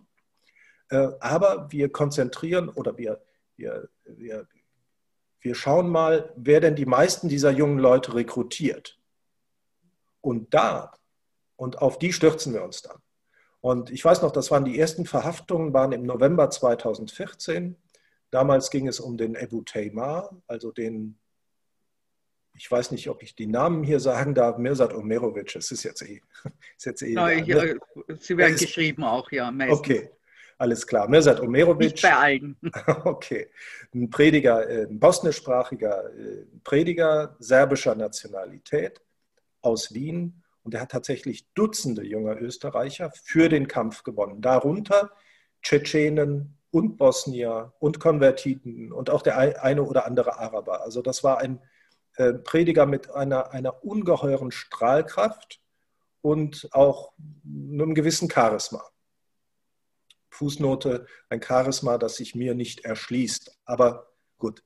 Und den haben, haben die österreichischen Behörden sehr früh mhm. eingefangen und aus meiner Sicht damit noch Schlimmeres verhindert. Mhm. November 2014. Mhm. Und dann in der Folge gab es immer wieder Versuche, die äh, wichtige Prediger, äh, wichtige Prediger zu identifizieren. Und, wenn, und dazu kamen da, kamen dann natürlich die ersten Rückkehrer. Da wurden auch viele sehr intensiv bearbeitet und äh, die Strafen sind insgesamt deutlich, deutlich länger als in Deutschland. Das muss man sagen. Österreich ähm, hat die Rückkehrer insgesamt sehr viel härter bestraft, darunter auch die Frauen. Mhm, mhm. Ja, dann haben wir noch eine Anmerkung vom Herrn Manoschek zu Pannen, äh, der darauf aufmerksam macht, dass es Pannen sehr wohl auch in Deutschland gibt. Ich denke nur an Anis Amri und den Anschlag 2016 neben Breitscheidplatz. Und der Hintergrund Amris werde auch im deutschen Untersuchungsausschuss nur in Häppchen offengelegt. Willst du da was dazu sagen? Ja, also äh, ich wollte auf gar keinen Fall den Eindruck erwecken, äh, dass die Österreicher es nicht drauf haben, die Deutschen aber. Ähm, es ist insgesamt so. Deutschland und Österreich sind in der Terrorismusbekämpfung beide nicht besonders gut aufgestellt. Ähm, mein Eindruck ist, dass es insgesamt die Deutschen da zumindest einige Kompetenzen mehr haben. Die haben länger schon V-Leute und Quellen, die sie unterwegs haben. Ähm, auch Observationsteams gibt es mehr und so weiter. Ich glaube also, sie sind besser aufgestellt, aber äh, wir hatten dramatische Pannen.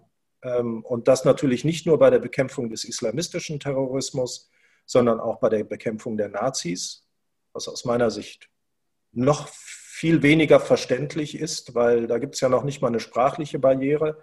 Und bei Anis Amri ist sehr vieles schiefgelaufen. Aus meiner Sicht ist das aber auch alles öffentlich bekannt. Ähm, der, der Kardinalfehler war aus, ist aus meiner Sicht hier in Berlin passiert. Da ist nämlich das passiert, was in föderalen Systemen gerne mal passiert. Nordrhein-Westfalen hat den jungen Mann beobachtet. Der ist dann aber in einen Flixbus gestiegen in Dortmund nach Berlin. Daraufhin haben die Nordrhein-Westfalen den Berlinern gesagt, beobachtet ihn, aber setzt ihn nicht fest, durchsucht ihn nicht. Was ist passiert? Der kommt nach Berlin, wird zunächst einmal erkennungsdienstlich behandelt. Damit war er gewarnt. Und nach zwei Monaten haben die Berliner gesagt und auch die Bundesbehörden, ach, der macht ja nichts mehr, der redet nicht mehr.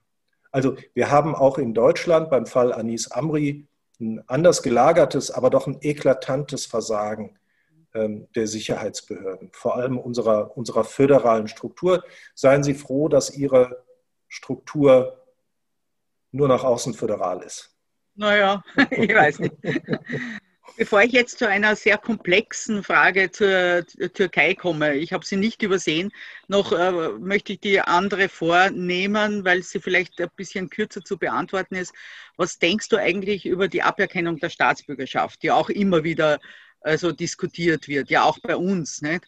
Also bei uns gibt es ja auch ganz äh, konkret die Forderung von rechts, äh, auch Staatsbürgerschaft abzuerkennen, wenn Staatenlosigkeit entsteht was ja eigentlich nicht, nicht möglich ist. Oder was, äh, was meinst du? Also was äh, Staatsbürgerschaftsaberkennungen lösen etwas, helfen dabei? Naja, also wenn, wenn Staatenlosigkeit entsteht, ist sie meines, meines Wissens auch völkerrechtlich nicht möglich. Aber ähm, ich, ich muss gestehen, dazu bin ich dann doch zu sehr Historiker und von, ja. von der Deutsch, man muss ja, Entschuldigung, der deutsch-österreichischen Vergangenheit geprägt. Also mit der Aberkennung von der Nationalität habe ich Probleme. Mhm. Ich habe auch Probleme mit vielen Einbürgerungen der letzten, der letzten Jahre. Ich fand das, ich finde auch immer noch, dass man da besonders restriktiv sein muss. Ähm, gerade in dem Bereich islamistischer Terrorismus und so weiter. Das ist erst in den letzten Jahren geschehen. Ich bin mir nicht so ganz sicher, wenn es um doppelte Staatsbürgerschaften geht, aber insgesamt, also ich persönlich kann damit nicht so, nicht so viel anfangen. Ähm, es gefällt mir nicht. Ich glaube aber vor allem nicht, dass es wirklich die großen Probleme löst. Man wird vielleicht ein paar Leute damit los, aber nicht das Problem an sich. Wir haben nun einfach das Problem, dass deutsche und österreichische Staatsbürger in, in Syrien sitzen und wir sind zumindest mitverantwortlich für die. Daran, daran wird sich nichts ändern. Ich glaube, dass man mit äh, sehr harten Maß, sehr harten anderen Maßnahmen sehr viel erreichen kann. Die Deutschen sind in den letzten Jahren sehr erfolgreich mit Abschiebungen. Das ist ein enorm hartes Mittel. Ich habe auch oft große Vorbehalte, beispielsweise wenn die Deutschen ganz junge Tschetschenen, die aus Syrien kommen, nach Moskau abschieben. Ja, da gibt es Garantien. Es ist so, man kann sich auf die Russen verlassen. Ähm, aber es ist immer noch Russland und es besteht immer die Gefahr, äh, dass äh, der Verdächtige dann, wenn die Deutschen nicht mehr zuschauen, von Moskau nach Grosny weitergeschoben wird. Trotzdem, das ist aus meiner Sicht ähm, eine, eine Möglichkeit, damit umzugehen. Eine andere Möglichkeit ähm, ist eine verlängerte Abschiebehaft. Ich glaube, auch da könnten wir uns Gedanken machen. Sowas gibt es ja gar nicht. Ich war mal in den USA bei einem Verfahren dabei, wo ich dann gelernt habe, dass der Verdächtige, obwohl er nur zu sechseinhalb Jahren verurteilt wurde, nie wieder amerikanischen Boden betreten wird, weil der, der war Usbeke und der kam dann in amerikanische Abschiebehaft. Mhm. Und es war ganz klar, dass, äh, dass wenn Usbekistan ihn nicht nimmt oder ein dritter Staat ihn nicht nimmt, er in den USA nie wieder aus der Abschiebehaft freikommt. Das ist nur ein extremes Beispiel, aber das zeigt, äh, das zeigt durchaus, was man da machen kann. Wir haben vor allem das Problem, dass wir ja wiederum aus meiner Sicht zu Recht nicht nach Syrien abschieben können. Aber Abschiebungen sind so ein Mittel. Meldepflichten bei der Polizei, die wirklich durchgesetzt werden, damit kann man auch sehr, sehr viel machen. Ähm, ich glaube nicht, dass die paar Fälle, bei denen man vielleicht ausbürgern könnte, das Problem wirklich lösen. Und wie gesagt, ich, äh, ich mag den Gedanken nicht. Ich lese dir jetzt diese Frage äh, wirklich vor, weil ich möchte die nicht äh, sozusagen verkürzt wiedergeben, weil ich nicht sicher bin, dass ich sie ganz verstehe. Aber wir werden das vielleicht äh, gemeinsam lösen. Also die Frage wäre, äh, wie schätzen Sie die Kurz, wie schätzen Sie die Kurz- und Mittel, wie schätzen Sie kurz- und mittelfristig den Erfolg des Einflusses von Präsident Erdogan auf solche extremistischen, terroristischen Gruppen. Ich denke auch daran, dass der Präsident schon etwas älter ist. Gibt es denn Aussicht darauf, dass die Türkei sich in diesem Bereich langfristig etabliert unter einem Nachfolger Erdogans? Ich bin mir ehrlich gesagt nicht ganz sicher, ähm, ob ich das richtig verstehe. Also ein, sozusagen ein guter Einfluss von Erdogan auf solche Gruppen oder ein schlechter Einfluss von Erdogan auf solche hm. Gruppen. Hm. Also vielleicht äh, vorab äh, eine, eine, eine Warnung. Ich weiß nicht, wie alt der Herr Erdogan ist, aber der ist noch, glaube ich, so Mitte 60. Ähm, Konrad ja, Ad so alt ist er nicht, genau. Ja, Kon Konrad Adenauer, natürlich ein viel edlerer Mann, ist mit 73 Kanzler geworden. Ich erinnere nur noch mal daran. Äh, ja, ja und, und wenn man in die USA schauen, dann ja. Genau, und äh, Joe Biden wird, äh, wird ja auch noch eine Weile bei uns sein. Also ähm, ich würde bei, bei Erdogan nicht mit einem schnellen Abtreten rechnen, vor allem deshalb, weil gerade wenn man sich anschaut, wie er und seine Familie so ähm, in, in Bezug auf persönliches Vermögen agieren, ähm, kann er vielleicht gar nicht abtreten, äh, weil er dann Angst vor Strafverfolgung haben muss. Das ist der erste Punkt. Also ich befürchte, dass wir Herrn Erdogan noch eine ganze Weile ähm, als, äh, als Präsidenten erleben, erleben werden. Ähm, zweitens, ich sehe kaum einen Einfluss auf die, auf die Terrorszene, so wie ich sie eben definiert habe. Also Dschihadisten, Salafisten, die mögen den Erdogan auch alle nicht. Für die ist das ein Muslimbruder und äh, mit, denen wollen, mit denen wollen die einfach nichts zu tun haben. Der ist aus Sicht der meisten Dschihadisten ganz einfach ein Ungläubiger. Die profitieren dann davon, dass, der, dass die Türkei sie hat machen lassen, äh, auch die Versorgung des IS äh, sichergestellt hat. Das sind alle möglichen Unterstützungsleistungen ähm, gelaufen in den letzten Jahren. Trotzdem, sie mögen ihn nicht und im Zweifelsfall verüben sie auch in der Türkei Einschläge und auch auf den, auf den türkischen Staat. Der Erdogan ist deshalb äh, aus meiner Sicht immer mehr ein, ein Problem, weil er bei den moderaten Islamisten so großen Einfluss hat und da eine Agenda verfolgt, die uns einfach nicht passen kann und die ja auch teilweise ident, dann eben doch identisch ist mit der der Dschihadisten. Mhm. Er verbreitet dieses, äh, dieses Bild eines großen Konflikts zwischen dem Islam und dem Westen. Er verwechselt gerne Islamistenfeindlichkeit mit Islamophobie wie zuletzt äh, bei Frankreich. Und äh, die, der türkische Staat hat ähm, enormen Einfluss, zumindest auf türkische Muslime in Deutschland und Österreich. Aus meiner Sicht muss man diesen Einfluss begrenzen. Ähm, die Türkei versucht uns immer wieder, oder ich glaube schon, äh, dass, dass wir es da mit zwei unterschiedlichen Phänomenen zu tun haben. Ähm, dass also tatsächlich der, der Vorwurf der direkten Unterstützung von Terroristen ähm, etwas ins Leere läuft. Aber mhm. wir haben ein Extremismusproblem und zwar vor allem mit, mit türkischstämmigen äh, Österreichern und türkischstämmigen Deutschen, die unter dem Einfluss dieses Präsidenten stehen. Mhm. Und äh, das, und vielleicht noch, noch eine Anmerkung zur Debatte der, der letzten Wochen. Mir schien die, die Debatte, wie sie von der Türkei ausging und die Kampagne gegen, gegen Frankreich durchaus dazu geeignet, auch junge Leute aufzuhetzen. Mhm, mhm.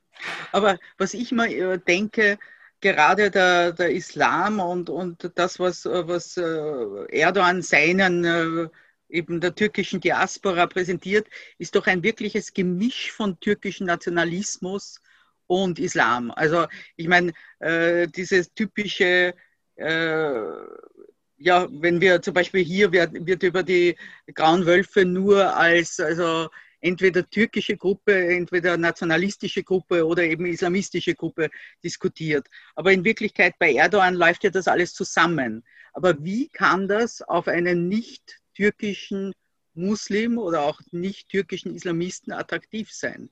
Ist das wirklich ähm, gibt es wirklich heute wieder Muslime, die sozusagen eine, eine türkische Leadership im Islam und in der islamischen Welt anerkennen würden, was ja Erdogan auch durchaus will. Das ist ja sein Problem, das er hat mit Saudi-Arabien und, und, und diesen anderen Staaten. Ja, ja ähm, er will das. Ähm, und er ist begrenzt erfolgreich die Türkei gemeinsam mit, mit dem kleinen Emirat Katar äh, sind die letzten beiden Staaten, die die Islamisten in der gesamten Region unterstützen. Und die Türkei hat in den letzten Jahren an Bedeutung enorm gewonnen als Exilzentrum für die Muslimbruderschaft. Ähm, also wenn Sie wissen wollen, wer da von diesen festgenommenen oder äh, von diesen, von diesen äh, Objekten der Durchsuchungen in Österreich zur Muslimbruderschaft gehört. Da müssen Sie nur mal gucken, wie oft die in die äh, Türkei fahren. Das ist tatsächlich das Zentrum, Istanbul ist das Zentrum der Muslimbruderschaft überhaupt, überhaupt geworden. Und ähm, das, der Grund dafür ist aber vor allem, dass die Muslimbrüder kein anderes mehr haben. Also mhm. äh, in Ägypten werden sie massiv verfolgt. Die Vereinigten Arabischen Emirate betreiben eine Kampagne, die bis nach Österreich und Deutschland reicht. Also viele Exilzentren existieren nicht mehr. Katar ist zu schwach und deswegen sitzen sie in Istanbul. Und das ist mhm. durchaus äh, ein Punkt, ähm, bei dem Erdogan ähm, Erfolg hat. Ähm, man kann das zum Beispiel beobachten bei der Berichterstattung von Al Jazeera auf, äh, äh, aus, aus Katar die ist in den letzten Jahren massiv pro-türkisch geworden, ähm, pro-türkisch, pro-islamistisch. Und dass natürlich ein ägyptischer Muslimbruder lieber ein Zentrum in Kairo hätte, von dem aus dann die Türkei beeinflusst wird, das ist klar, aber das gibt es nun mal nicht mehr. Und deswegen ist die Türkei da so wichtig und sie ist auch für Muslimbrüder in Deutschland oder in Österreich ungeheuer wichtig. Mhm.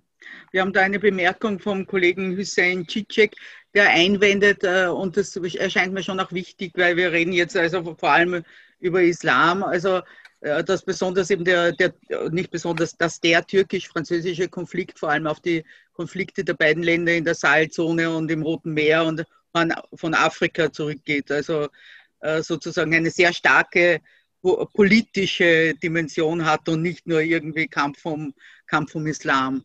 Äh, und um die muslimische Diaspora wetteifern alle muslimischen Nationen, Ägypten, äh, Vereinigte Arabische Emirate, Saudi-Arabien und äh, Frankreich sehen ihre Hinterhöfe in Gefahr.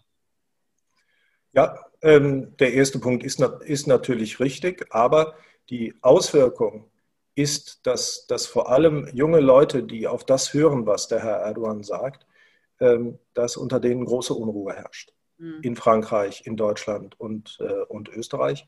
Für mich ist das ein Hinweis darauf, äh, dass man diese Einflüsse begrenzen muss. Mhm. Es, ist, es ist wichtig, dass, äh, dass deutsche und österreichische Imame ausgebildet werden, ohne dass der türkische Staat Einfluss hat, soweit, soweit das möglich ist. Ähm, ohne dass der algerische Staat da Einfluss hat und die Saudis und die VAE natürlich natürlich auch nicht. Das ist richtig, da findet ein regelrechter rechter Wettlauf statt. Mein Eindruck ist, dass unsere Regierungen fast etwas hilflos sind, wie sie damit, wie sie damit umgehen. Und die aggressivsten sind im Moment die, die VAE, die mhm. Vereinigten Arabischen Emirate. Mhm.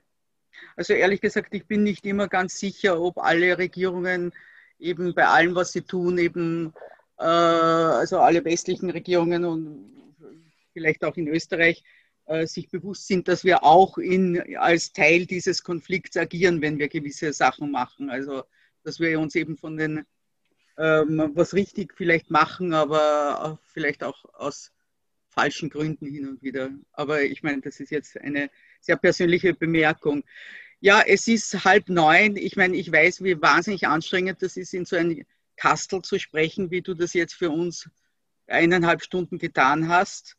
Und ah, jetzt muss ich schauen, ich habe jetzt noch eine Frage. Darf ich dir die noch präsentieren? Oder, Natürlich. Äh, weil die Fragen sind sehr gut. Na, ich glaube, das war es jetzt eh. Also ich sehe jetzt zumindest, oder vielleicht ist da noch eine neue. Nein, da ist noch eine. Also, äh, es ist auch eine gute Frage, äh, um das Ganze zu beschließen, glaube ich. Denken Sie, dass liberale, säkulare Muslime sich stärker einbringen müssen sollen? es scheint, dass dies derzeit kaum in den Medien stattfindet. Meistens sprechen Einzelpersonen, äh, die liberale Ansichten vertreten, oder die jeweiligen Religionsvertretungen. Ja, das stimmt. Ja, ja. ja, ja auf jeden Fall. Ich meine, wir haben, äh, ich glaube, in Österreich kenne ich mich in, in, dem Teil des Spektrums tatsächlich nicht gut aus. Aber in Deutschland ist das so, dass, äh, dass der organisierte Islam eben in der Regel oder ganz häufig nicht die Leute sind, ähm, die eben liberal sind, nicht an einen fremden Staat gebunden, nicht der Muslimbruderschaft ver, verpflichtet. Das ist eines, eines der großen Probleme, ähm, die die europäische Religionspolitik hat. Ähm, andererseits ist es natürlich schwierig, solche Stimmen zu stärken. ich glaube, dass man die in Deutschland recht häufig hört, aber vor allem die haben natürlich das, das Gehör, die dann die schrillsten Auffassungen äußern. Ähm, und ich nenne die Namen jetzt nicht. Also das ist tatsächlich, das ist tatsächlich ein, ein, ein, ein Wunsch von mir, dass, dass gerade liberale Muslime äh, großen Einfluss gewinnen auf die jetzt beginnende Imam-Ausbildung beispielsweise, mhm. Ähm, dass die mehr gehört werden. Aber das ist letzten Endes ist das eben eben äh, eine, eine Frage, die vor allem Muslime selbst angeht. Das, das kann ihnen der Rest der Gesellschaft nicht, nicht abnehmen. Ich glaube aber, dass es eine große Bereitschaft gibt, zuzuhören. Sie hörten den Islamismusforscher Guido Steinberg und die Nahostexpertin des Standard Gudrun Harrer bei einem aktuellen Online-Talk im Bruno Kreisky Forum in Wien. Für die Zusammenarbeit mit dem Bruno Kreisky Forum bedanke ich mich sehr herzlich. Das neue Buch von Guido Steinberg trägt den Titel Krieg am Golf es geht um die Rivalität zwischen dem Iran und Saudi-Arabien. Von allen, die uns auf UKW hören, im Freirad Tirol und auf Radio Agora in Kärnten, verabschiede ich mich sehr herzlich. Der Falter bietet Analysen und Hintergründe jede Woche. Wenn Sie noch kein Falter-Abo haben, dann können Sie ein solches auch im Internet bestellen über die Adresse abo.falter.at. Ursula Winterauer hat die Signation gestaltet, Anna Goldberg betreut die Technik. Ich verabschiede mich bis zur nächsten Folge.